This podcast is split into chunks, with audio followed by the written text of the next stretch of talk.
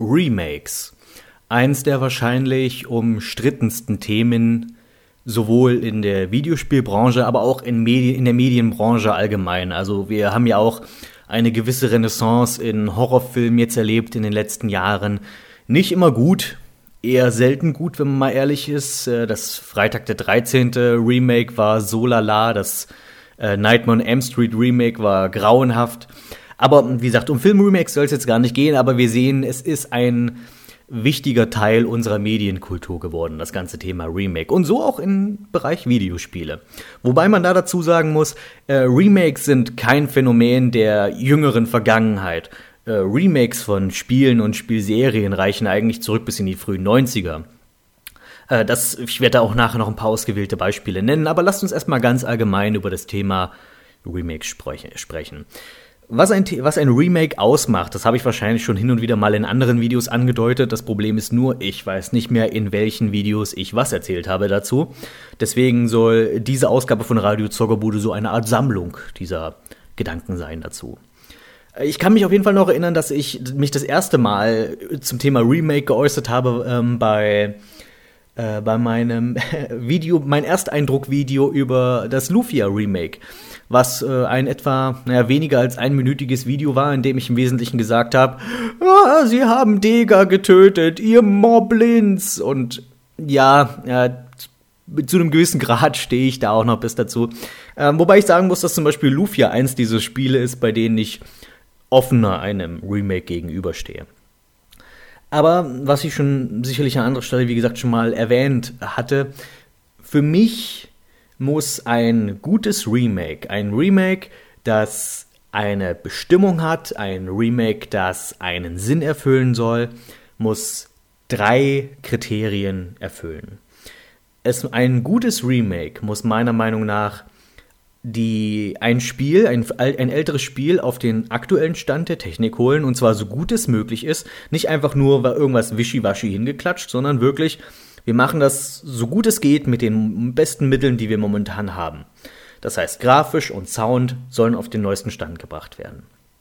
Zweitens, offensichtliche Schwächen oder allgemein Schwächen des Originals müssen behoben werden in einem Remake, weil ich finde, es gibt keine Ausrede, einen Fehler zweimal zu machen. Es gibt viele große, großartige klassische Spiele, die trotzdem Probleme haben, die Ungereimtheiten haben, weil die Programmierer oder die, die Entwickler das damals einfach nicht besser wussten.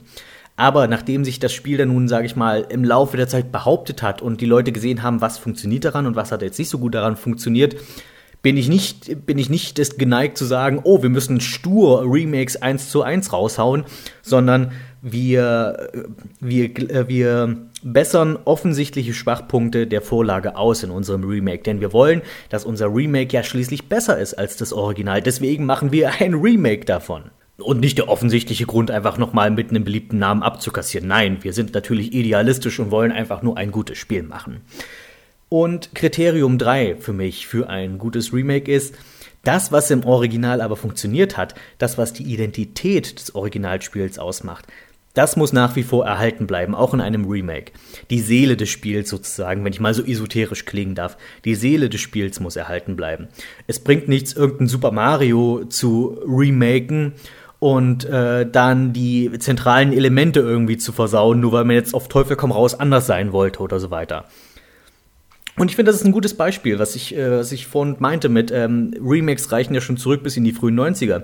Für mich ein gutes Beispiel für ein gutes Remake ist äh, Super Mario All-Stars für das Super Nintendo. Im Wesentlichen ist diese Sammlung von alten NES Super Marios auf dem Super Nintendo nichts anderes als ein Remake. Und zwar, es ist ich unterscheide Remake und ähm, Neuveröffentlichung beziehungsweise äh, Umsetzung in dem Fall. Was ich zum Beispiel nicht als Remake sehe, sind diese ganzen NES Classics für Game Boy Advance. Also es gab ja viele, viele NES-Spiele, die auf dem Game Boy Advance neu veröffentlicht wurden, allerdings wirklich eins zu eins Umsetzungen, an denen nichts geändert wurde. Ähm, Link's Adventure und sowas alles das. Das ist für mich kein Remake. Das ist einfach nur eine Umsetzung für eine andere Plattform. Mario All-Stars, das sehe ich aber eindeutig als Remake. Da wurde nicht einfach nur das Originalspiel genommen und auf eine neuere Konsole geklatscht. Da wurde die Grafik großartig überarbeitet. Grafik und Sound sind beide wirklich sehr, sehr gelungen auf dem Super Nintendo. Speziell das Ur-Super Mario Bros. finde ich hat wahnsinnig gewonnen durch Super Mario All-Stars und das ist für mich auch der Fingerzeig für das gute Remake dabei. Super Mario Bros. 2 und 3, da musste man wirklich nur ein kleines grafisches Update machen von zwei bislang sehr guten Spielen. Das Original Super Mario Bros. da, da bestand allerdings wirklich Handlungsbedarf, ein paar Sachen zu verbessern. Nicht nur optisch, man achte jetzt zum Beispiel mal auf das Schneelevel, wenn es jetzt um optische Verbesserungen geht. Das dürfte Level 3.1 sein, 3.2 und so weiter. Im Original ist es einfach nur weißer Boden und schwarzer Hintergrund und das war's. In dem Remake ist es jetzt wirklich eine richtig schöne kleine Schneelandschaft geworden mit einem Sternenhimmel. Es ist einfach, die Farben sind sehr kräftig, es sieht einfach wunderschön designt aus. So muss das. Das verstehe ich unter grafisch auf den damals aktuellen Stand des Super Nintendos bringen und rausholen, was rauszuholen ist. Und anderer guter Punkt dabei, was ich meinte, offensichtliche Schwächen des Originals ausbessern. Ich bin jemand, ich habe mit meinem besten Freund das Original Mario Bros. bis zur Vergasung gespielt und und zwar die Super Nintendo-Version, die Mario All-Stars-Version. Wir hätten das wahrscheinlich nicht mit der Original-NES-Version gemacht. Und zwar, weil der Multiplayer auf dem Super Nintendo verbessert wurde. Der Zwei-Spieler-Modus mit einfach nur einer spielt Mario und einer spielt Luigi. Jetzt fragt man sich, was wurde daran eigentlich verbessert? Wie funktioniert der Multiplayer im Original Super Mario Bros? Einer spielt Mario, spielt sein Level oder verliert ein Leben und dann wechselt das zu Luigi und der spielt dann. Falsch. Im Original NES-Spiel wechselt der Spieler nur bei Ableben eines der Spieler. Das heißt, wenn ich im, auf dem Original NES Super Mario Bros. Super Mario spiele, dann kann ich das Spiel im Wesentlichen durchspielen, ohne dass Luigi einmal zum Zug kommt, solange ich kein Leben verliere. Das macht den Multiplayer aber etwas fad. Vor allem, wenn, wenn du jetzt zwei Spieler hast, die beide ziemlich gut sind in diesem Spiel und die einfach selten sterben.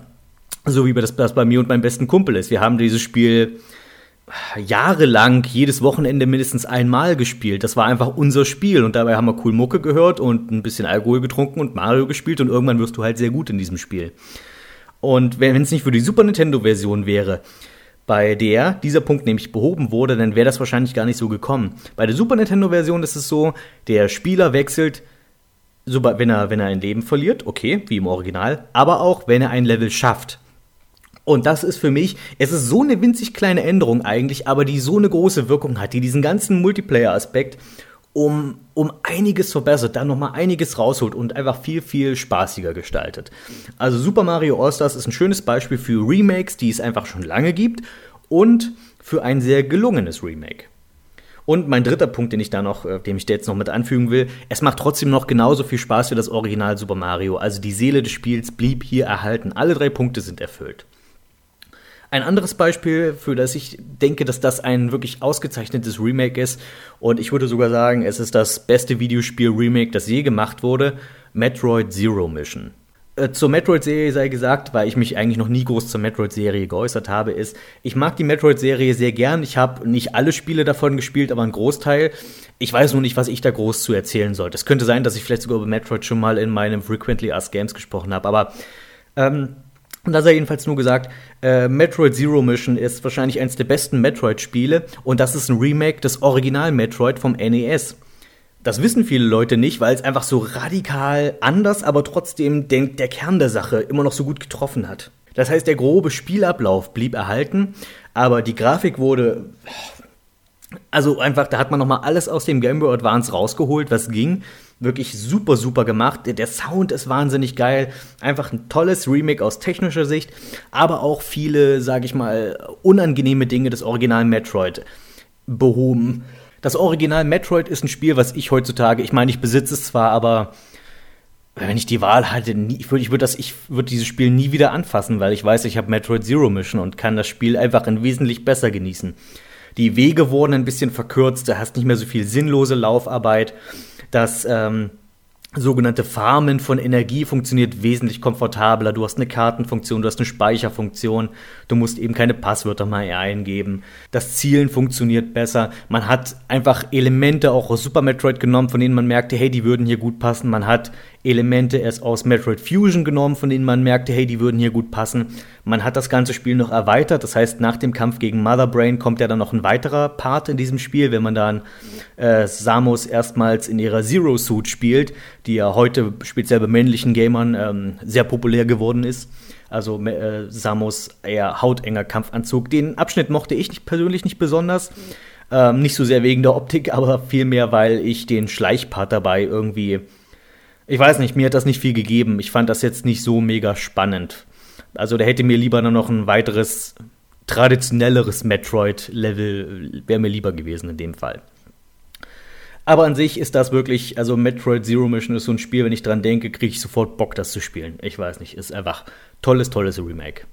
Dann ist ja, was ich vorhin schon angedeutet habe, äh, die Sache mit dem Lufia Remake. Und da, ja, das ist wirklich schwierig zu bewerten.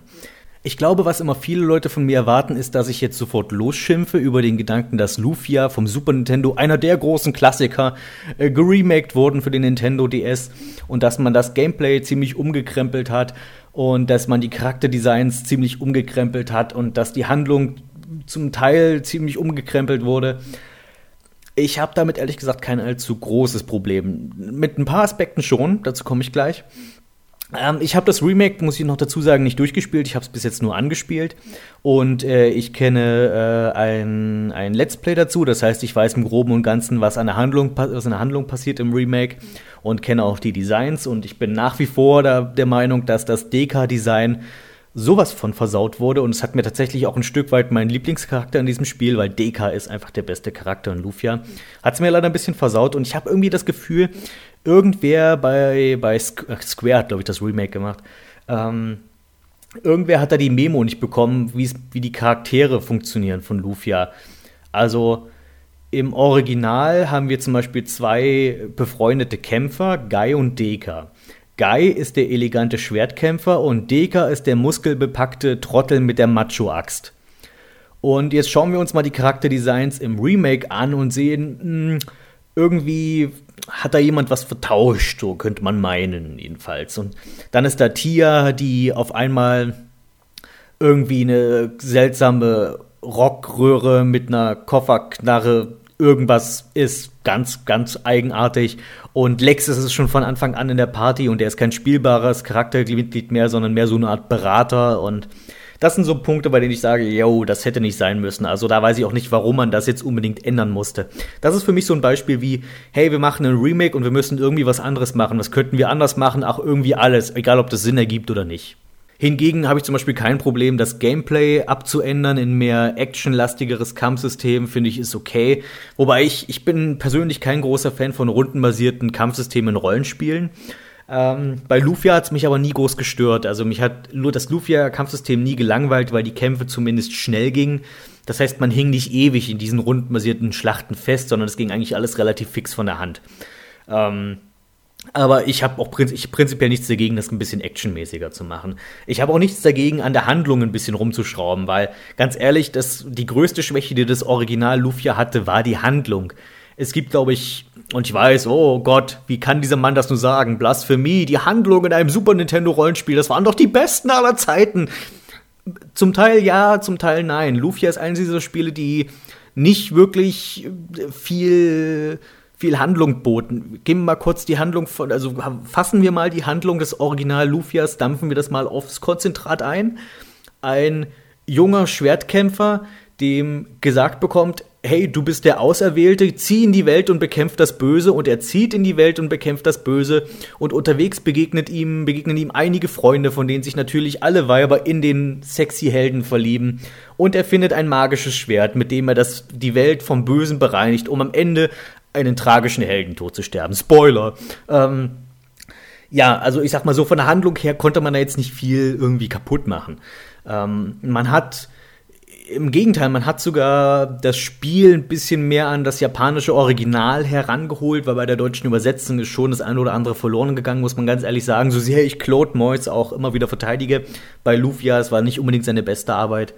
Speziell der Aspekt, warum äh, Iris am Ende ähm, warum Iris am Ende eigentlich Maxim trotzdem hilft und eigentlich eine gute ist, der ging im Super Nintendo-Spiel schon irgendwo flöten. Und im Remake wird das deutlich stärker angedeutet, beziehungsweise es gibt sogar ein alternatives Ende, wo es ziemlich klar gesagt wird. Und äh, sollte ich nochmal meine Hände an das DS-Modul bekommen, äh, lieber Juckpulver, ich möchte es mir mal wieder demnächst ausleihen, wollte ich nur mal so sagen, ähm, dann werde ich dem auch wieder eine Chance geben. Und ich freue mich auch wieder darauf, das zu spielen, weil ich denke, dass es ein einigermaßen gelungenes Remake mit einigen seltsamen Designentscheidungen. Ich glaube, so kann, lässt sich das ganz gut zusammenfassen. Dann gibt es so Grenzfälle, von denen ich nicht genau sagen kann, sehe ich das als Remake oder sehe ich das nicht als Remake. Eigentlich nach meinen nach meinen Einschätzungen zum Beispiel jetzt eher nicht so ist zum Beispiel Age of Empires 2 HD, was ich für eine wirklich vernünftige Umsetzung von Age of Empires 2 halte für modernere Systeme. Ähm, ist jetzt aber nicht so, als ob da viel zum Beispiel jetzt technisch viel dran geschliffen wurde.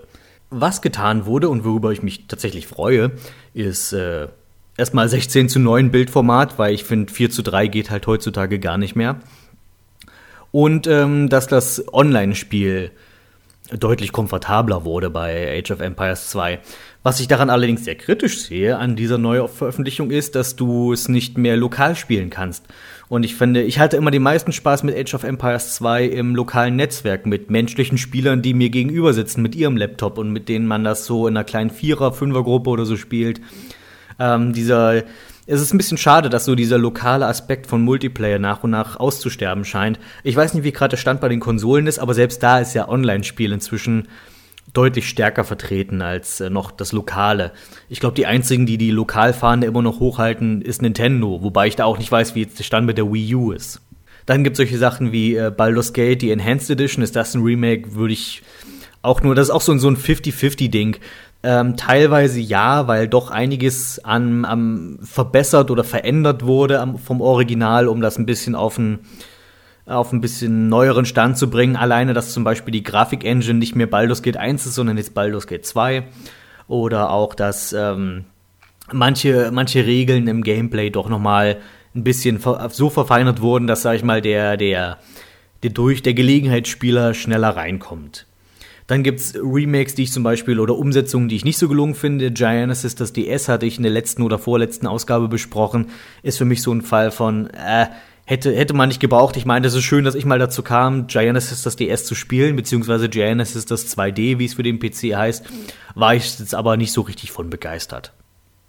Die Monkey Island Special Editions auch so ein Fall, die ja in erster Linie eine grafische Überarbeitung waren und ähm, und die neu vertont wurden, was schon ein ähm, imposanter Aufwand ist, sag ich mal, dass man den amerikanischen Originalsprecher von Guybrush geholt hat, um die alten Teile plötzlich nochmal zu vertonen.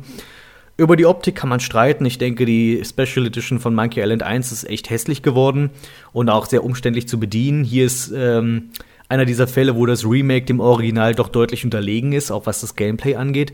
Die Special Edition von Monkey Island 2, da hat man es ein bisschen besser hingekriegt, da ist die Grafik hübscher geworden und ähm, auch das Gameplay ist, funktioniert da wieder ganz gut. Da ist also wieder ein Remake, von dem ich sagen würde, okay, da hat sich's gelohnt. Special Edition von Monkey Island 1 fällt eher in die Schublade äh, Remake, was nicht hätte sein brauchen, nicht sein müssen, beziehungsweise eins, von dem sie noch nicht so richtig wussten, wie sie das eigentlich vernünftig remaken wollten. Ein ganz ähnliches Schicksal hatte das Remake von Baphomets Fluch. Ähm, bei dem Spiel ist es so, man hat es grafisch ein kleines bisschen aufgepeppt. Im Gegensatz zur Original PlayStation, Original PC-Version sind die Farben ein bisschen kräftiger geworden. Ein paar Sachen wurden nochmal neu gezeichnet. Porträts kamen jetzt dazu, bei, wenn, die, wenn die Figuren sprechen. Und äh, die Handlung wurde ein bisschen angedickt, sage ich mal. Indem man äh, Nicole, die in Original Baphomets Fluch 1 eigentlich nur ein NPC war. Zwar eine Hauptrolle, aber nicht spielbar. Äh, man hat sie spielbar gemacht im Remake, indem man ihr eigene kleine Nebenmission gegeben hat, um ihren Teil der Handlung noch ein bisschen zu bereichern und ein bisschen mehr, ihr ein bisschen mehr Hintergrundgeschichte zu geben aber es wirkt leider genauso aufgesetzt, wie es sich jetzt anhört. Und das ist das ein bisschen das Problem dabei. An sich finde ich es ganz gut. Ich mag auch, dass sie zum Beispiel wieder die Originalsprecherin von Nicole, auch die original deutsche Sprecherin von Nico äh, wiederbekommen haben. Und, aber es ist halt immer dann ein bisschen seltsam, wenn sie, wenn man das irgendwie begründen muss, warum George nichts weiß von dem, was Nico so treibt, weil den Sprecher von George hat man nicht wieder zurück ins Studio geholt um drei Sätze einzusprechen wie, ach Nico, was hast du eigentlich die ganze Zeit getrieben? Und dann erzählt sie, was sie getrieben hat im Remake. Stattdessen muss sie immer irgendwie rumdrucksen, dass sie George das jetzt nicht erzählen kann. Oder es wird einfach komplett ignoriert, dass sie ähm, sich irgendwie auch irgendwie in Kanalisationen rumtreibt und ihrem Vater auf der Spur ist. Und ein bisschen schade eigentlich. Ähm, ich ist jetzt nicht so, als ob ich von den Entwicklern verlangen würde, hey, ihr müsst unbedingt noch mal die extra Kohle ausgeben, um auch den George-Sprecher noch mal ranzuholen, um das Ganze wieder ein bisschen mehr kohärenter zu gestalten, dass das Ganze einfach wieder ein bisschen mehr sich wie ein Ganzes anfühlt. So ist es jetzt so, als, als das Baphomet 1, äh, das Baphomet 1 Remake ist. Du kriegst Baphomet, äh, kriegst Baphomet 1 und dazu halt irgendwie so eine Art Missionspack. Es ist ein bisschen wie damals bei ähm, Metal Gear Solid 1, wenn man da irgendwie diese komischen Ninja-Missionen noch auf einer extra CD dazu bekommt, die eigentlich nichts mit dem Hauptspiel zu tun haben, aber irgendwie doch dazugehören. Dann haben wir da ein Remake das ich zwar einerseits zu schätzen wisse, aber andererseits auch verstehen kann, wenn Fans des Originals das richtig, richtig zum Kotzen und richtig kacke finden. Und das ist Bart's Tale. Ähm, Bart's Tale ist eine ur-uralte, ehrwürdige Rollenspielreihe für den Commodore 64. Da gab es drei Teile von und das ist wirklich so richtig klassisches Oldschool-Rollenspielertum für alte PCs. Hardcore schwer.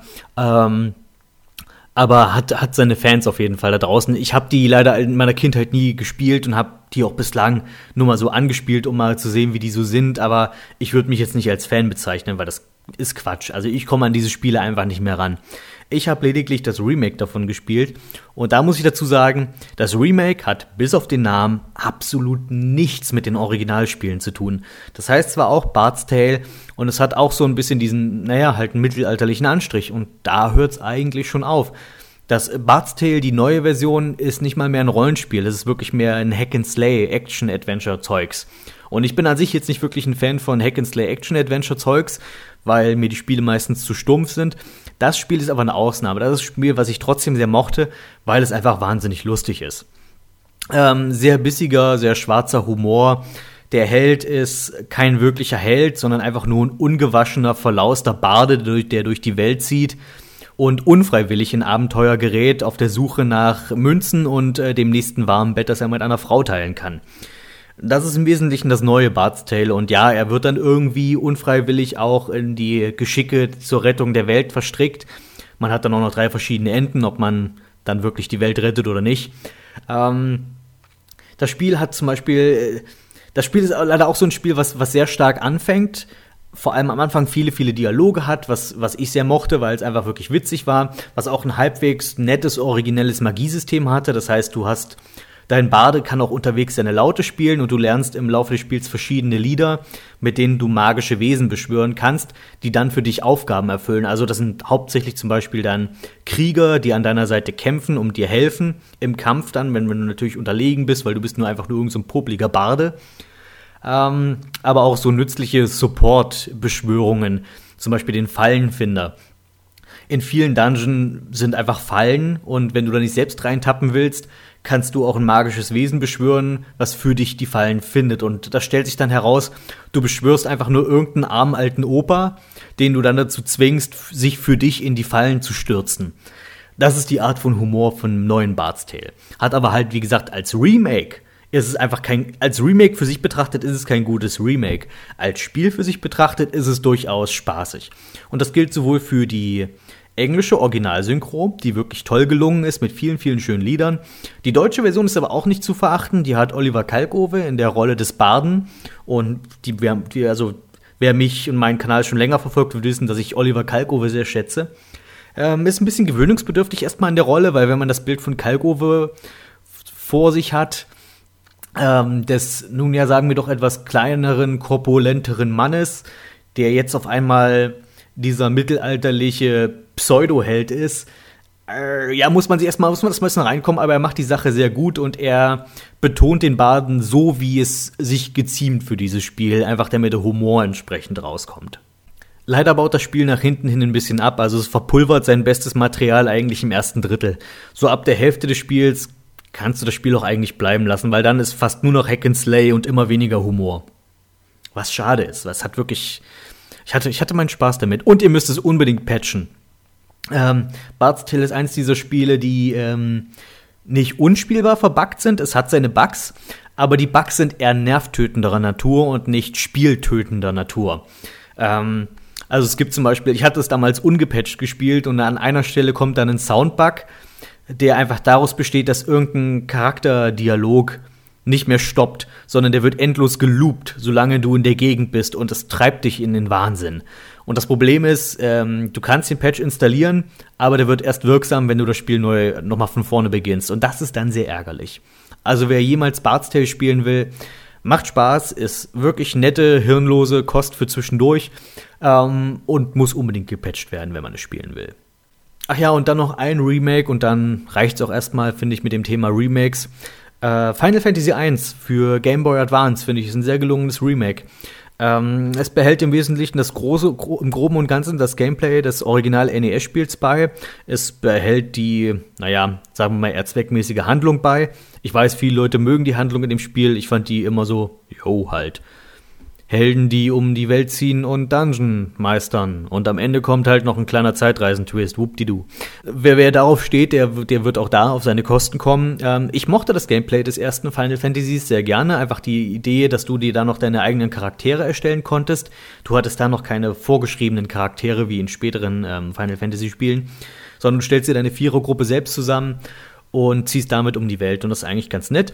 Das einzige Problem, was ich mit dem Spiel schon immer hatte, war, es ist ja ein rundenbasiertes Kampfsystem und oftmals ist es ja so, wenn in, in einem Kampf, dass du einfach meinetwegen, du hast jetzt nicht die stärksten Gegner, du schickst einfach alle deine Kämpfer an den, nah also all deine Figuren in den Nahkampf und schickst alle auf einen Gegner.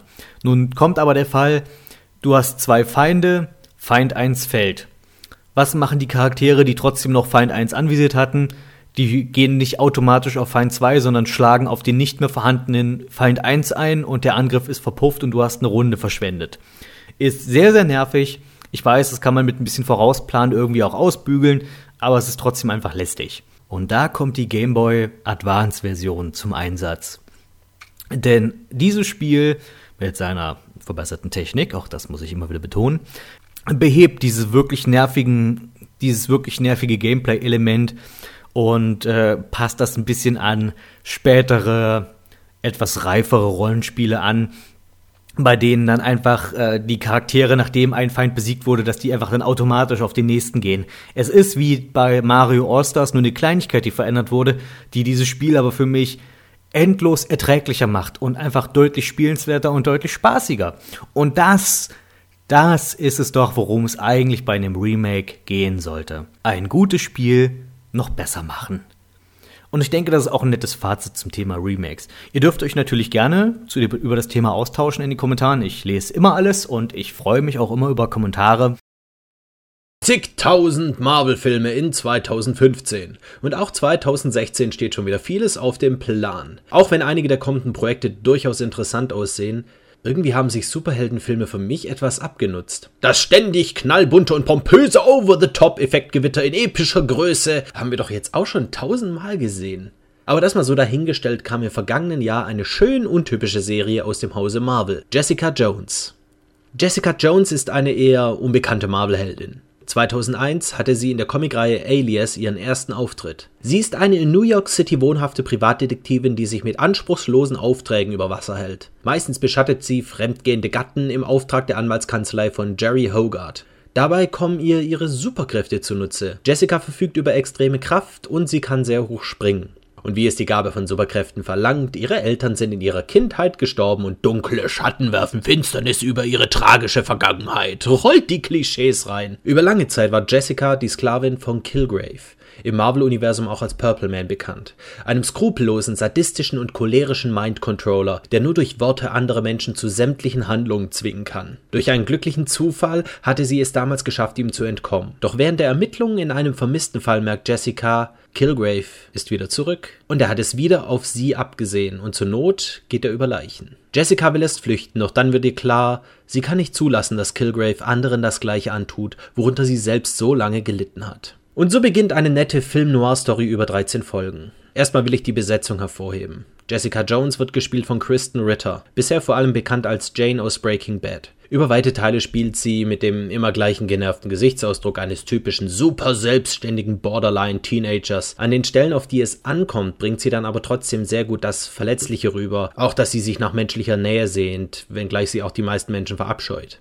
Vor allem aber bringt sie die Angst vor ihrem Nemesis gut rüber. Und diese wird auf genialste Art von David Tennant gespielt. Yep, Dr. fucking Who spielt den verrückten Mind Controller und ist dabei der heimliche Star der Serie. Dank ihm hatte ich tatsächlich Angst vor Kilgrave. Er wird langsam, aber intensiv aufgebaut. Und auch wenn er endgültig in der Handlung angekommen ist und sein Hintergrund klarer wird, überrascht er ständig mit seiner Unberechenbarkeit. Man spürt richtig die Gefahr, die von ihm ausgeht. Jessica und Kilgrave haben dabei eine unterhaltsame Dynamik, was für die meiste Spannung in der Serie sorgt. In weiteren Rollen sieht man Carrie Ann Moss als lesbische Anwältin Hogarth und Rachel Taylor als Jessicas beste Freundin, die Radiomoderatorin Trish. Von Tenet abgesehen ist es keine Hochglanzbesetzung, aber eine gute ist es allemal. Die Rollen haben eine gewisse Tiefe und sind glaubwürdig und sympathisch genug. Mir gefiel an der Serie aber vor allem, dass sie das Konzept Superheld nicht so wahnsinnig aufbläst, wie es zuletzt bei den Avengers der Fall war. Die übernatürlichen Fähigkeiten der Charaktere werden eher ins Alltagsleben integriert. Jessica wirft nicht mit Autos um sich oder springt von Dach zu Dach. Sie reißt ab und zu mal ein Schloss von einer Tür oder verbiegt ein Gitter. Kilgrave ist kein Megamind-Verschnitt mit lila Hautfarbe wie in der Comicvorlage, sondern ein adretter Yuppie, dem man seine Fähigkeiten nicht ansehen würde. Es macht das Ganze authentisch und damit spannender. Es ist kein Hey, guckt mal eine Welt mit Superhelden, sondern eher ein So könnte es aussehen, wenn in unserer Welt Menschen mit Superfähigkeiten rumlaufen würden. Die New Yorker in der Serie wissen sogar, dass es Mutanten und Übernatürliches gibt, aber sie akzeptieren es oder ignorieren es sogar, weil sie es unheimlich finden oder nicht richtig verstehen. Die Opfer Killgraves gründen sogar eine Selbsthilfegruppe, in der sie versuchen, das Erlebte zu verarbeiten. Ich halte das tatsächlich für einen sehr realistischen Ansatz. Man muss aber auch gestehen, dass die Serie Längen hat. Zwischendurch gibt es einige leere Gefühlsduselei und während Jessica und Trish jeweils mit kleinen Liebeleien zu kämpfen haben, steckt Hogarth mitten in einer Scheidung. Das nimmt durchaus das Tempo und manchmal die Spannung raus. Außerdem flacht die Serie gegen Ende dann doch langsam ab. Es wirkt ein bisschen so, als hätte die Handlung für circa 10 Folgen zu einem großen und wahnsinnig guten Climax geführt, um dann nur noch möglichst schnell zu Ende zu gehen. Trotzdem habe ich die Serie in sehr guter Erinnerung. Es hat Spaß gemacht, sie zu schauen, vor allem um einen neuen Ansatz im Superhelden-Genre zu sehen, aber auch weil Kilgrave einfach ein so guter Schurke ist. Einer Fortsetzung wäre ich durchaus nicht abgeneigt. Allerdings ist im Moment noch unklar, ob eine zweite Staffel produziert werden sollte. Die erste Staffel wird zumindest abgeschlossen, insofern wäre es zur Not zu verschmerzen. Zu empfehlen für Fans von Marvel, düsteren Psychothrillern und kurzen Serien, aber vor allem für Leute, die David Tennant cool finden. King's Quest ist mal wieder Thema. Mensch, hat man doch schon lange nicht mehr. Nein, vor einiger Zeit habe ich ja von dem neuen King's Quest Spiel ein Video über meine Ersteindrücke gemacht vom ersten Kapitel, das bis dahin erschienen ist. Ähm, denn das neue King's Quest, was aktuell nach und nach erscheint, erscheint, wie das heutzutage so üblich ist, scheinbar bei Point-and-Click-Adventures episodenhaft. Und äh, nachdem ich schon wirklich sehr, sehr beeindruckt war von Kapitel 1, konnte ich es kaum erwarten, dass jetzt Kapitel 2 erschien. Und das erschien vergangenen Monat. Und äh, das habe ich durchgespielt und möchte jetzt gerne meine Eindrücke mit euch teilen. Lasst uns zunächst das zweite Kapitel verorten, beziehungsweise zeitlich verorten, das ist, glaube ich, das bessere Wort dafür. Äh, dieser Teil spielt etwas nach King's Quest 1. Also wir erkennen so langsam hier ein Muster des neuen King's Quest, wann diese Kapitel angeordnet sind. Das erste Kapitel von King's Quest spielte vor King's Quest Teil 1 und jetzt das zweite spielt zwischen Teil 1 und Teil 2. Das heißt, das heißt in diesem Kapitel ist Graham nun schon König, aber die Königsbürde drückt etwas stark auf ihm. Das Volk vergleicht ihn nach wie vor mit seinem Vorgänger König Edward, den er ja beerbt hat. Und ähm, ihm wird das Ganze ein bisschen zu viel. Er, er, er leidet ziemlich unter der Last, nun der König zu sein. Wobei ich mich frage, warum das Volk, sage ich mal, überhaupt an ihm zweifelt. Ich meine, er hat in King's Quest 1 immerhin drei verloren geglaubte Schätze wiedergefunden, irgendwo geborgen im Lande Daventry und hat er bei einen Drachen überwunden er hat einen Riesen überwunden und er hat ein böses Volk von Kobolden dafür über, überwunden. Und jetzt ist er quasi seine erste Woche als König und weil nicht gleich sofort alles super ist, zweifeln die Leute an ihm. Und er am meisten noch an sich selbst. So geht das Ganze los. Und dieses Thema des Selbstzweifels an seinen Entscheidungen und an seiner Entscheidungskraft ist im Wesentlichen so die emotionale Grundlage für dieses zweite Kapitel. Was passiert ist, äh, Graham wird gleich zu Beginn des Kapitels von den Kobolden ähm, entführt, die wir schon in Kapitel 1 gesehen haben, die in Kapitel 1 die ganzen Matratzen und Betten geklaut haben aus Daventry. Nun ähm, nehmen sie eine größere Rolle ein, das was angeteased wurde quasi in Kapitel 1, jetzt wird es umgesetzt, das heißt die Kobolde übernehmen in Kapitel 2 eine größere Rolle, entführen Graham und das ganze Kapitel 2 spielt im unterirdischen Königreich der Kobolde. Und Ziel ist es natürlich, äh, den Kobolden zu entkommen und zurück nach Daventry zu gelangen. Allerdings ist Graham nicht allein bei den Kobolden gefangen, sondern jede Menge Charaktere aus Kapitel 1, wie der Bäcker und die Schmieden und so weiter, wurden auch von den Kobolden gefangen genommen und wurden auch in Zellen gesperrt, hier in diesem unterirdischen Königreich. Die kleine Gemeinheit dieses Kapitels ist, nun, wie soll ich sagen, ich habe so das Gefühl, dass sich die Macher des neuen King's Quest ein wenig bei der Walking Dead Serie bedient haben. Das heißt, sie verwenden eindeutig dramatische Mittel aus den Walking Dead Spielen, um dir als Spieler Druck zu machen. Im Klartext bedeutet das, du musst als Spieler harte Entscheidungen für König Graham treffen, die Konsequenzen haben für die anderen Insassen. Und zwar ist es seine Aufgabe bei den Kobolden, also er kriegt die niedrigen Arbeiten und muss quasi Sklave sein bei den Kobolden. Ähm, ironisch dabei natürlich, dass er die ganze Zeit seine Krone trägt. Er ist King Graham, aber er muss Spinnweben wegwischen und so weiter. Aber seine Hauptaufgabe ist, er bekommt einmal täglich eine Portion Nahrung und äh, die kann er einer beliebigen Fraktion im Gefängnis geben.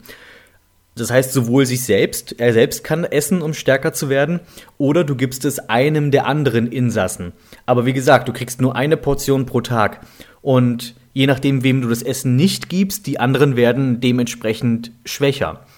Und das setzt einen als Spieler enorm unter Druck, weil man hat all diese Figuren in Kapitel 1 wirklich lieben gelernt, wirklich ganz, ganz toll charakterisiert, alles sehr liebenswerte Charaktere und jetzt musst du entscheiden, wer überlebt und wer nicht ziemlich harter Tobak für ein King's Quest Spiel. Ähm, äh, und das Ding ist, es macht auch, es, es ist auch nicht so, als ob du vorher, bevor du eine Entscheidung triffst, abspeichern könntest und dann nochmal eine andere Entscheidung treffen könntest. Nein, weil du kannst ja in diesem Spiel nicht speichern. Es speichert automatisch, sobald du eine Entscheidung getroffen hast. Und mit dieser Entscheidung musst du dann für deinen Spielstand leben, es sei denn, du willst das ganze Spiel nochmal von vorne spielen. Das heißt, ähm, ich habe es nicht geschafft, alle zu retten. Es gibt wohl eine Möglichkeit, alle Insassen zu retten, weil es gibt ein Achievement dafür. Äh, aber ich habe es nicht hinbekommen, vor allem weil ich auch viel zu spät das System ähm, verstanden habe, wie man das Ganze, wie das Ganze da funktioniert. Und die anderen Insassen brauchen nicht nur Nahrung, sondern ähm, manche brauchen auch zum Beispiel Medizin. Und du musst nebenher an dem Fluchtplan arbeiten, um dich und die anderen aus der Gefangenschaft der Kobolde zu befreien. Also, das ist wirklich, was, was für King's Quest-Verhältnisse wirklich ungewöhnlich ist. Es ist ungewöhnlich dramatisch und ungewöhnlich ernst. Ähm, es ist im Wesentlichen wirklich eine komplette 180-Grad-Wende zu Kapitel 1.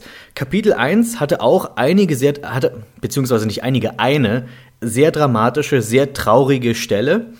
Aber ansonsten war es durchgängig lustig.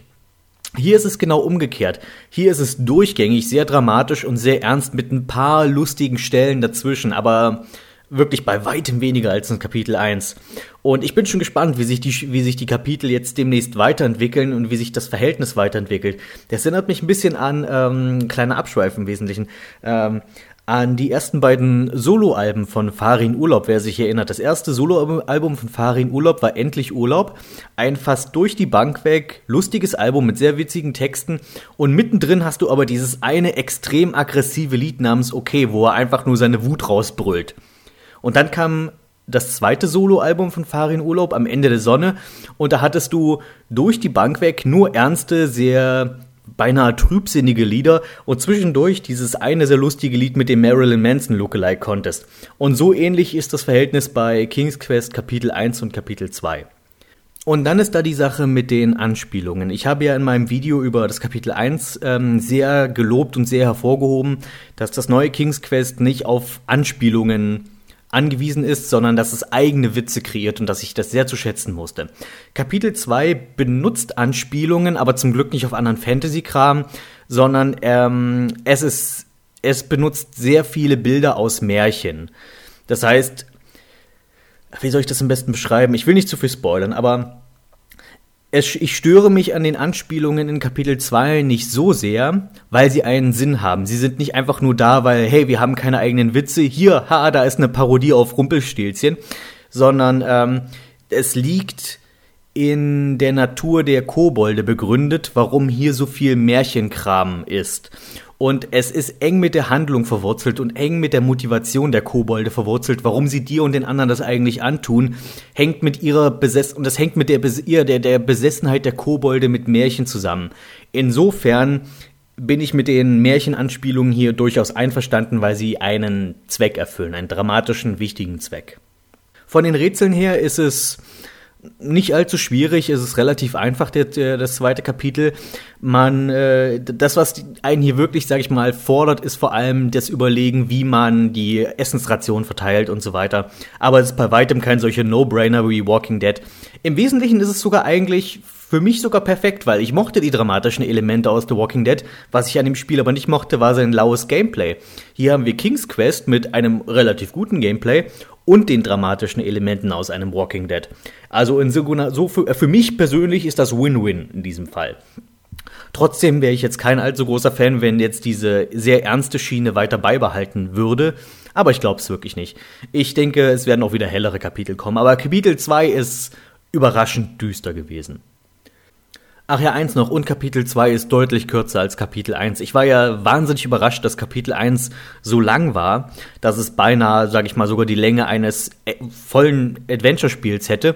Also okay, vielleicht nicht ein volles, aber es war außergewöhnlich lang für nur ein Kapitel, sagen wir es so. Und Kapitel 2 ist von der Länge her eher das, was man erwarten würde. Es ist in etwa halb so lang wie das erste Kapitel, so nach meinem Empfinden. Aber vielleicht liegt es auch daran, dass ich, sag ich mal, ähm, schon eher jetzt an das Gameplay des neuen King's Quest gewöhnt war. Das kann natürlich auch sein. Ich würde trotz meiner Kritikpunkte auch Kapitel 2 von King's Quest empfehlen, vor allem für Leute, die sowieso schon Kapitel 1 gespielt haben. Also die können sich jetzt die nächsten Kapitel auch, denke ich, bedenkenlos dazu kaufen. Einfach weil man natürlich auch wissen will, wie es mit den Figuren weitergeht. Zumindest ging es mir so. Wenn du schon mit Kapitel 1 von King's Quest nichts anfangen konntest, dann wird dir auch Kapitel 2 nicht gefallen. Ich denke, das ist selbstredend. Kurz vor Weihnachten letzten Jahres ist das Spiel Turok Dinosaur Hunter Remastered auf Steam erschienen. Und als ich es dann mal kurz anspielen wollte, hatte ich fast das gesamte Spiel in einer einzigen Sitzung durchgespielt. Ups. Bei Turok handelt es sich um einen Ego-Shooter, welcher 1996 fürs N64 und den PC erschienen ist. Es gilt besonders auf der Nintendo-Konsole als ein Klassiker und hat einen gewissen Kultstatus, während ich mir sicher bin, dass der Name von dem Spiel deutlich bekannter ist, als es Leute gibt, die es tatsächlich gespielt haben. Doch so interessant das Spiel damals auch war, so ist es absolut nicht gut gealtert. Mit einer schrecklichen Weitsicht bei sehr großen Leveln und einer schrecklichen Bildrate bei schnellen Kämpfen fällt der Original-Release in die Kategorie von fast unspielbar.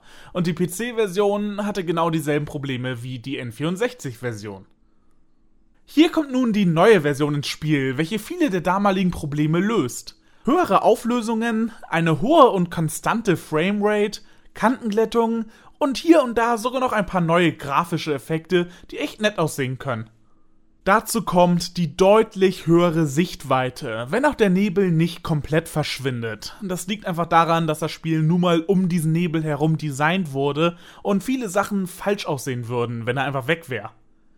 Deutlich spielbarer ist es aber trotzdem. Wer das Spiel nicht kennt, man steuert einen kurios aussehenden Indianer, welcher in verschiedenen Leveln Schlüssel sammelt, um Portale weiterer Level zu öffnen, um am Ende mit einer super duper super Waffe, für welche man ebenfalls erst Teile sammeln muss, den Oberboss zu besiegen. Auf dem Weg dahin stellen sich jedoch zahlreiche Feinde dem Ureinwohner in den Weg, ob Menschen mit Knochen als Knüppel oder Schusswaffen, verschiedene Dinosaurier, lästiges Käfergedöns oder große Monster. Die Gegnerauswahl ist recht kreativ und lässt sich mit dem verhältnismäßig großen Arsenal an Waffen in schnellen Feuergefechten aufhalten. Anfangs startet man nur mit einem Messer und dem Bogen, also etwas für Langweiler. Doch später bekommt man eine Pistole, eine Schrotflinte und ein Sturmgewehr dazu, bis später die extremeren Waffen wie Impulsgewehre und Granatenwerfer auf einen warten. Man hat also genug Kram, mit dem man rumspielen kann. Die größte Herausforderung werden jedoch nicht die großen Gegner sein, sondern die Jump-and-Run-Passagen, bei denen ein falscher Schritt den Tod bedeutet. Ja, ähm, solche Platforming-Parts in Ego-Shootern waren noch nie wirklich eine beliebte Sache. Besonders nicht bei Spielen mit eher seltenen Speicherpunkten und, wie im Falle von Turok, begrenzten Leben. Da hilft auch die schlechte Sprungphysik nicht viel weiter.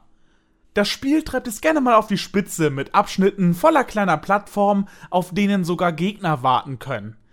Immerhin sind diese Einschübe aber auch recht kurz und dank der besseren Steuerung und Bildrate nun auch kein so großes Problem mehr. Man merkt jedoch, dass Turok eins dieser Spiele ist, bei dem die Leute merken, warte mal, das macht ja gar nicht so viel Spaß. Und so erkundet man die weiten Weiten, wässrige Unterwassertunnel, hohle Höhlen und komplexe Komplexe. Immer auf der Suche nach verschiedenen Schlüsseln und dem einen oder anderen Geheimgang. Man sollte die Level wirklich gut erkunden, denn sie sind groß und einige Schlüssel, die man ja zwangsweise finden muss, um im Spiel weiterzukommen, sind ziemlich gut versteckt. Teilweise sogar zu gut für Items, die nicht optional sind.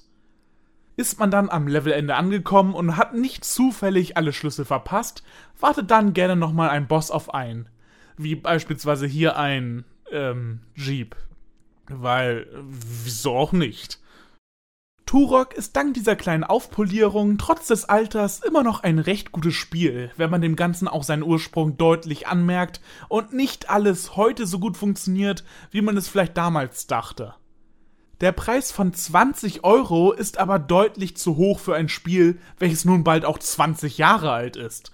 Ich meine, bessere Spielbarkeit hin oder her, aber für diesen Preis kriege ich Spiele, die vielleicht zwei, drei Jahre alt sind. Dazu muss aber auch angemerkt sein, dass der Nachfolger von Turok wohl in allen Punkten besser ist. Abwechslungsreichere Level, mehr Feinde, mehr Waffen und einer allgemein höheren Qualität.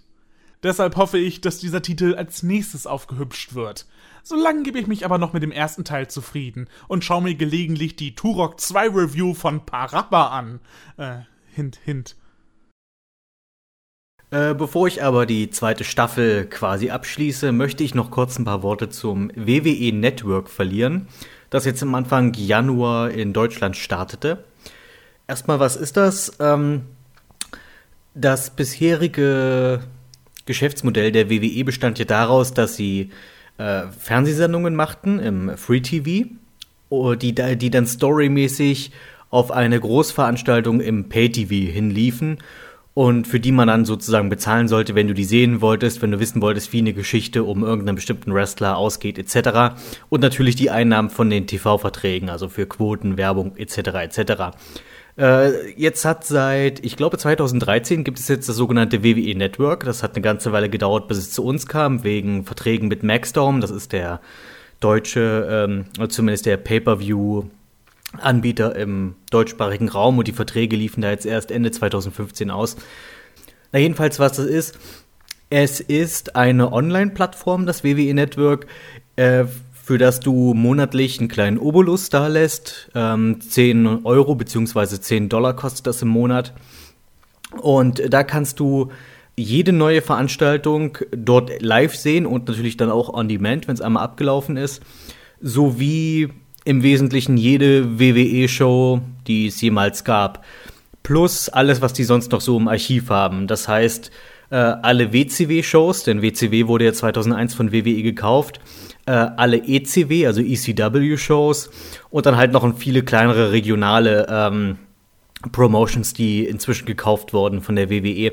Äh, alles das kannst du on demand sehen bei dem Network und alles, was neu jetzt dazukommt, plus äh, einige Network Specials. Ist also tatsächlich, tatsächlich ein ziemlich guter Deal. Äh, und äh, naja, ich wollte es mal ausprobieren, wie das jetzt in Deutschland läuft, denn es gab ja einige, wer, wer sich da ein bisschen befasst hat mit der ganzen Sache, es gab ja einige ähm, Probleme mit dem WWE Network in Großbritannien, beziehungsweise dort wurde das Modell halt nicht so angeboten, wie es ähm, in den USA und in vielen anderen Ländern angeboten wird, sondern dort war es einfach nur ein weiterer Pay-TV-Kanal ähm, von Sky weshalb die Briten da ziemlich angepisst waren deswegen, weil die eben nicht einfach mal so schön auf dieses große Archiv on demand jederzeit zugreifen können, sondern einfach nur halt, wie gesagt, einen 24-Stunden-Wrestling-Kanal bekommen haben. In Deutschland äh, kann ich beruhigen, ist es so wie in Amerika. Das heißt, du hast eine Website, in die du dich einloggen kannst, entweder mit dem PC oder das gibt es auch für zigtausend andere Plattformen. Ich glaube hier Xbox One und so weiter kannst du dich da auch, kannst du da auch dir eine App holen und so weiter und dir das da angucken. Ja, betrifft mich aber alles nicht. Ich gucke das, gucke halt nur die Desktop-Version. Und äh, das, was ich da bis jetzt gesehen habe, bin ich wirklich sehr zufrieden. Also ich bin noch in meinem ähm, kostenlosen Probemonat, den es am Anfang gibt. Habe aber auch wirklich kein Problem, in Zukunft monatlich den Zehner hinzulegen für das Angebot. Wenn du dir überlegst, dass früher so eine Wrestling-Großveranstaltung, wenn du die im Pay-TV gekauft hättest, dass die, je nachdem was für eines ist, ähm, das einen Bereich haben kann von 20 Dollar bis über 50 Dollar. Das war so, also WrestleMania hat früher so immer so um die 50 bis 60 Dollar gekostet. Auch das ist jetzt alles mit in dem Zehner pro Monat mit drin und ähm, ich muss sagen, ist ein wirklich gutes Angebot für einen Fan von ähm, Amerikan nordamerikanischem Mainstream Wrestling ist das wirklich eine gewisse Offenbarung, dieses Network. Und ich weiß, das klingt jetzt mal wieder wie Werbung, aber da ich auch öfters von Leuten danach gefragt wurde, hey, was hältst du jetzt von dem Network und so weiter und jetzt kommt das nach Deutschland, kannst du das mal, dir das mal angucken und eine Radio Zuckerbude besprechen? Hey, warum nicht? Und ich rede ja auch gerne über solches Zeug.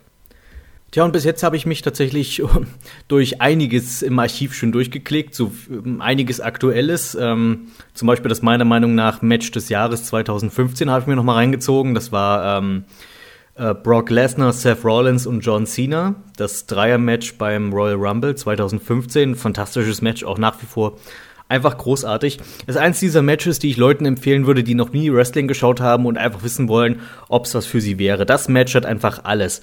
Die Storyline ist leicht zu verstehen. Du hast einen guten, einen bösen und einen, der so weder noch ist, weil Brock Lesnar ist einfach nur ein Monster, das einfach nur zerstört. Dem ist egal, ob du gut oder schlecht bist. Du hast John Cena, den weißen Ritter, als eindeutig den Guten. Und du hast Seth Rollins als ähm, den hinterhältigen, miesen kleinen Bastard, als den eindeutig Bösen in diesem Match. Ähm, leicht zu verstehen, man kommt gut in die Charaktere ran, man kann sich gut jemanden aussuchen, für den man dann ist. Und das Match selbst war einfach großartig von Anfang bis Ende. Erzählte auch innerhalb des Matches nochmal eine gute Geschichte, dass sich äh, der Gute und der Böse John Cena und Seth Rollins verbünden müssen, um überhaupt gegen das Monster bestehen zu können. Und, ähm, und, und äh, Brock Lesnar natürlich, der die beiden anderen einfach nur rumwirft die ganze Zeit. Sehr, sehr spaßiges Match, sehr empfehlenswert. Dann habe ich mir noch ein paar alte WCW-Veranstaltungen angeguckt, die ich sehr mochte. Ähm, so ein Slamboree 98, 99 also da, wo DDP seinen ersten Titel gewonnen hat. Solche Sachen habe ich mir angeschaut, ein paar alte ECW-Shows.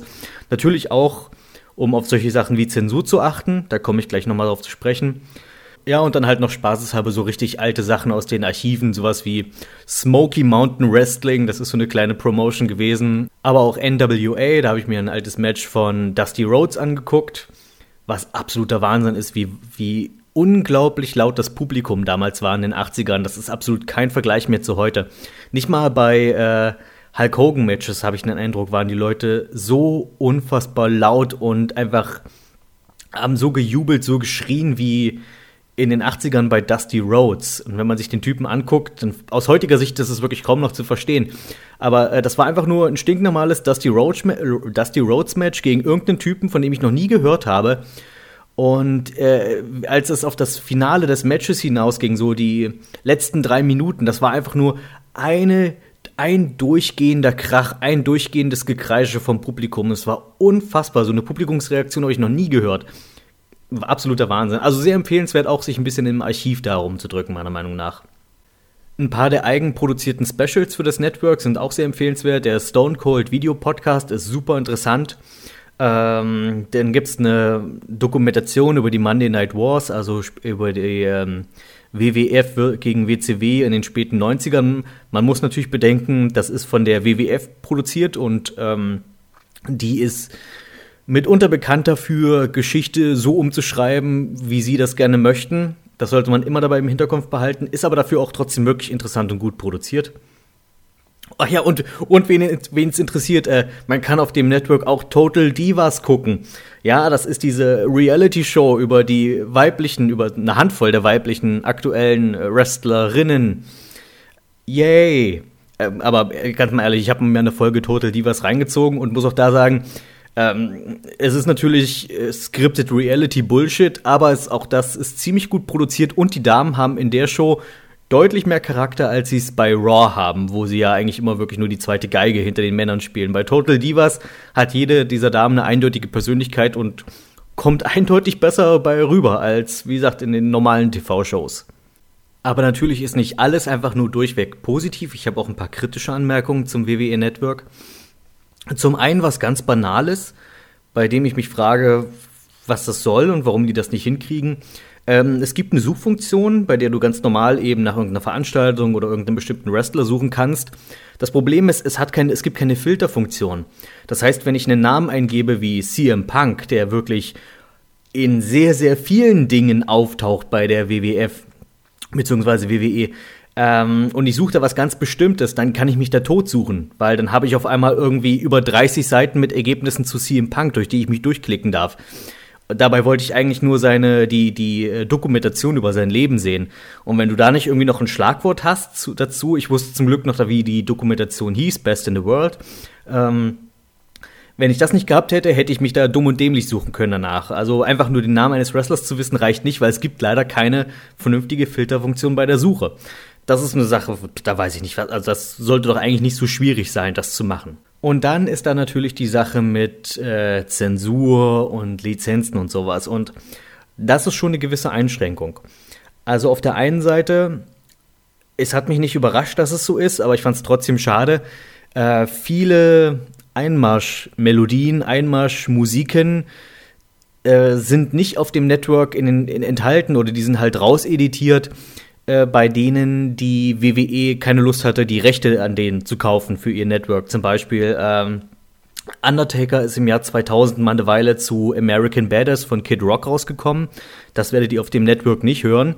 Stattdessen wurde einfach ein späteres Musikthema von ihm an dessen Stelle reingeschnitten, wenn er bei einer Veranstaltung in 2000 rauskommt. Ähm, die Musik von Sandman, der zu Metallicas Enter Sandman üblicherweise rauskommt, werdet ihr auch nicht hören auch super schade, weil Sandman war ein beschissener Wrestler. Das Beste an ihm war sein Auftritt, weil er sich wirklich das komplette Enter Sandman Zeit gelassen hat mit Solo etc., um zum Ring zu kommen. Das war eigentlich immer das Beste am ganzen Sandman-Match, weil das Publikum konnte dann Metallica singen und Bier saufen. Und dann kam äh, Sandman in den Ring und äh, ist mehr schlecht als recht irgendwie hingefallen, weil er einfach wirklich ein furchtbar schlechter Wrestler war. Das heißt, es gibt leider keinen Grund mehr, jemals, sich jemals wieder ein Sandman-Match anzugucken, zumindest nicht auf dem Network, äh, WWE-Network. Ähm, Ähnliches gilt auch für die ECW-Zeit von Rob Van Dam. Der, ach Gott, von was zu was für einer Band ist denn der rausgekommen? Der hatte aber auch irgendein kommerzielles ähm, Rock-Thema, also irgendein Rock-Song, der auch ersetzt wurde durch ähm, irgendeinen irgendein generischen Rock-Crap. Was wirklich sehr schade ist. Äh, das sind solche Sachen, die machen einfach bestimmte Wrestler sehr besonders. Musik, Themen, äh, Gimmicks und so weiter. Und wenn du denen das nimmst, lohnt sich das nicht mehr wirklich, sich das anzugucken. Tja, und dann ist natürlich die Sache mit Zensur. Hm, was ich positiv festhalten muss, ist, ähm, dass viele der Shows aus der Attitude-Ära, die ja eher für Teenager und junge Erwachsene gedacht sind, dass die zum Glück nicht geschnitten sind. Das heißt, Blut und sowas ist alles noch drin. Was ich allerdings nicht gutheißen kann, ist, dass Publikumsreaktionen, und da sind wir jetzt wieder beim Thema WWE neigt dazu, die Geschichte so umzueditieren, wie es für sie passt, dass Publikumsreaktionen beschönigt werden. Äh, das Ende vom Royal Rumble 2015, wenn Roman Reigns gewinnt, war ein unfassbares Bu-Konzert, wer sich erinnert damals, wer die Live-Version gesehen hat. Ähm, es ist jetzt zwar nicht so, als, hätte, als, wurden, als würden jetzt nachträglich irgendwie Jubelschreie eingefügt, aber es ist ganz eindeutig, dass das, dass das Buhen extrem gedrosselt wurde. Also, du hörst es immer noch ein bisschen im Hintergrund, dass er ausgebuht wird, der gute Roman, aber bei weitem nicht so hasserfüllt und brutal, wie er es damals in echt erleben musste. Also sowas sehe ich sehr kritisch, einfach die authentische Reaktion des Publikums ähm, zu manipulieren. Die andere große Zensursache ist natürlich der Name äh, Chris Benoit der, naja, die Person non grata bei WWE ist und das ja auch nicht ganz zu Unrecht. Äh, bei dem hat man es so gemacht, den konnte man halt nicht komplett rausschneiden überall, weil der ist einfach in zu viel, über die Jahre in zu vielen Veranstaltungen involviert gewesen und auch in zu vielen Titelmatches und so weiter. Das heißt, meine erste Befürchtung, man würde Benoit einfach komplett aus der Geschichte streichen, haben sie nicht gemacht. Aber du kannst nicht nach Chris Benoit suchen in de, mit dem Suchfeld, also da kommt kein Ergebnis bei raus. ähm, und in Veranstaltungen, bei denen er dabei ist. Da hast du, also allgemein, bei, wenn du dir irgendein Video im WWE Network anguckst, hast du unten kleine Timecodes, sodass du halt zu bestimmten Matches oder Matchergebnissen springen kannst schnell. Und Chris Benoit-Matches haben keine Timecodes, so, so damit es von außen aussieht, als wäre nie bei der Show gewesen. Das ist aber auch das Einzige. Also du kannst nicht nach ihm suchen und er hat keine Timecodes in Videos. Ansonsten ist er aber ganz normal nach wie vor überall vorhanden. Der andere Name, bei dem es mich interessiert hat, wie WWE damit umgegangen ist beim Network, ist Owen Hart. Und zwar habe ich mir da die Veranstaltung Over the Edge 1999 angeguckt. Das ist die Veranstaltung, bei der Owen Hart im Ring starb. Und das ist natürlich ein ziemlich heikles Thema. Ähm, Wer es nicht weiß, Owen Hart ist, sollte sich als besonderen Auftritt von der Ringdecke abseilen, war aber nicht richtig gesichert und ist mit dem, ist mit dem Rücken auf einen der Ringpfosten gekracht von der Hallendecke aus und ist noch im Ring gestorben kurz danach. Äh, die Veranstaltung wurde dann natürlich nie auf Video oder so weiter veröffentlicht. Aber jetzt, wo das Network da ist, stellt sich natürlich die Frage und wo, wo quasi das ganze Archiv zur Verfügung steht, wie geht man jetzt damit um? Und man hat es so gemacht, am Anfang, wenn die Veranstaltung losgeht, kommt erstmal eine kleine Tafel, wo einfach geschrieben wird, das ist die Veranstaltung, bei der Owen Hart starb, wir vermissen ihn alle sehr und so weiter. Und man ist einfach damit umgegangen, ähm, alles, was Owen Hart ist, wurde aus der Veranstaltung einfach rausgeschnitten.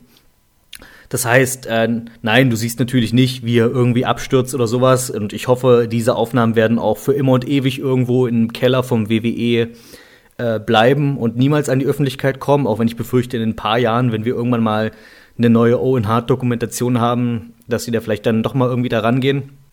Eine Sache, auf die man mal achten kann, ist, WWE hat damals viel Kritik eingesteckt, äh, eingesteckt, dass man nach dem Unfall die Veranstaltung trotzdem fortgeführt hat, weil das war halt irgendwann gegen Ende der Show, aber nicht das Ende der Show. Sondern man hat halt beschlossen, nö, ach, unser, unser Main Event zeigen wir trotzdem. Das ist Undertaker gegen Stone Cold Steve Austin.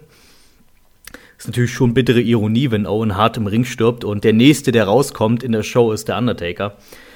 Ähm, und man muss mal auf Undertakers Gesicht achten. Der Mann hat ja einen Ruf, dass er entgegen seines Gimmicks äh, sich sehr, sehr kümmert um die Leute backstage und auch um seine Kollegen und so weiter. Undertaker ist eine beliebtest, backstage einer der beliebtesten Leute, die es, glaube ich, je im Wrestling-Geschäft gab. Jedenfalls, wenn Undertaker rauskommt und im Ring ist, wird kurz von ihm weggeblendet, weil dann kommt Stone Cold raus und ich glaube, Undertaker hat sich an einer Stelle nicht beobachtet gefühlt. Also Stone Cold kommt raus, die Kamera ist auf ihm und plötzlich schwenkt die Kamera nochmal zurück zu Undertaker und du siehst, wie Undertaker im Ring steht und einfach gegen die Tränen kämpfen muss. Und die Kamera schneidet schnell zurück zu Stone Cold, aber dachte ich, das war schon echt vielsagend, da der Blick in seinem Gesicht. Gut, also insgesamt WWE Network. Würde ich das empfehlen? Ich glaube, man ist jetzt keine Überraschung, wenn ich sage ja. Wenn du WWE-Fan bist oder allgemein Wrestling-Fan von nordamerikanischem Mainstream-Wrestling, dann ist dieses Portal tatsächlich eine gewisse Offenbarung. 10 Euro im Monat für neue Großveranstaltungen und alle, die es jemals gab, ah, das kannst du eigentlich nicht schlagen. Ist wirklich gut. Wer sich entfernt für das Thema interessiert, auf jeden Fall, auf jeden Fall zuschlagen.